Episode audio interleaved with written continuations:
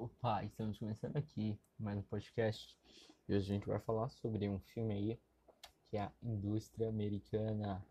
Filme que ganhou um Oscar como melhor documentário e foi produzido pela, pelo casal Obama, né? Do qual Barack Obama foi presidente dos Estados Unidos e produziu esse filme aí porque ele era presidente dos Estados Unidos nessa época, na época em que ocorria né, a crise financeira de 2008, que era a crise financeira de 2008 era basicamente quando o governo estava emprestando dinheiro para todo mundo, é, até para quem não tinha dinheiro, para nunca mais pregar ele, mas ele estava emprestando, né? Qualquer pessoa conseguia ser aprovado no branco, conseguir algum dinheiro do governo. Então, de repente, esse dinheiro foi se acumulando, se acumulando, se acumulando, e os calotes foram só surgindo, porque as pessoas realmente não tinham condições para pagar aquilo. Então acontece a quebra de um dos maiores e mais tradicionais bancos dos Estados Unidos. Isso vai chocar o mundo inteiro. Por isso as bolsas vão lá embaixo. As bolsas vão lá embaixo. E a indústria dos Estados Unidos é todo mundo mandado embora, sabe? Funcionários de décadas e décadas trabalhando na empresa não tem mais o que fazer, porque não tem mais emprego, não tem como sustentar as empresas, não tem como de nenhuma forma continuar com o serviço daquelas pessoas. E é basicamente isso que vai rolar esse filme. Interessante, vamos lá. Vamos tratar aí, enunciar um pouco mais sobre, né, como já dito, é uma produção do Barack Obama, porque o Barack Obama era presidente vigente na época. E muitos foram pedir dinheiro emprestado ao governo, era de Obama.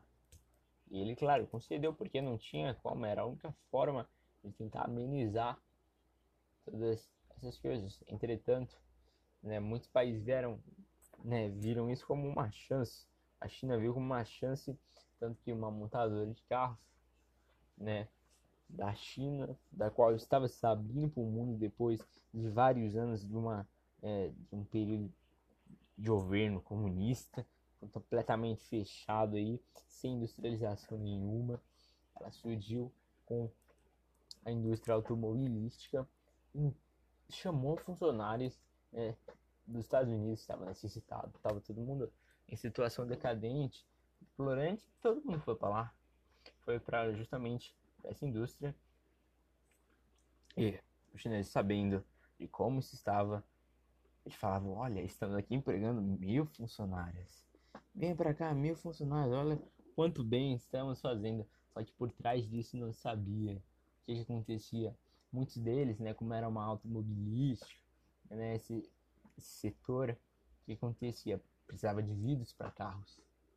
Então, é, muitos lidavam com vidros para carros, né, mexiam com isso, não tinha nenhuma luva, não tinha, sabe, nada adequado para mexer com isso. Cortava a mão e era tudo. Imagina tudo que acontecia. Acontecia de tudo. Né? Cortava a mão, fora o dedo, porque era um material que não dá para você lidar sem o, o certo aparato necessário. Então, nesse, desse jeito não, não tem é, como alegar é, que foi algo bom, não foi algo bom, por mais que esteja empregado,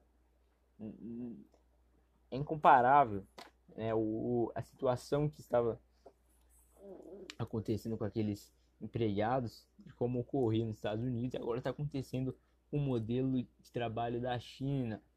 É, muitas vezes é, o, o chinês falava, chamava o, citava, né, que o americano era preguiçoso. Por quê? Porque ele estava acostumado a outro ritmo de trabalho, às vezes duas vezes no mês ele tinha uma folga. Tem até uma frase no filme que fala: é, parar de trabalhar é andar para trás. É isso daí. Parar de trabalhar é andar para trás, sempre o mesmo ritmo. É isso daí. E a jornada de trabalho, o que acontecia? Era uma jornada muito prolongada não tinha não tinha de nenhuma forma um alívio porque esse era o modelo, esse era o padrão de trabalho do japonês, do chinês. Esse era o modelo de trabalho dele. Como eu já falei, eram às vezes no máximo duas férias. Era insalubre, era completamente insalubre, não fazia bem para as pessoas. As pessoas tinham que ficar fazendo uma mesma função. Se você fazia, é, você mexia com vidro, é, formava o vidro, você só ia fazer isso dali pro resto da sua vida trabalhando naquela fábrica. Não tinha outra coisa. Não tinha para onde ir.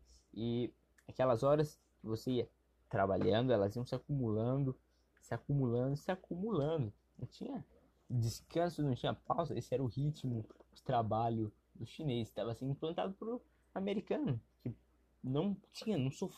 não sabia como era isso. Agora ele está descobrindo como é que é esse ritmo completamente insalubre, completamente sem aparato de segurança, completamente uma jornada de trabalho extremamente longa.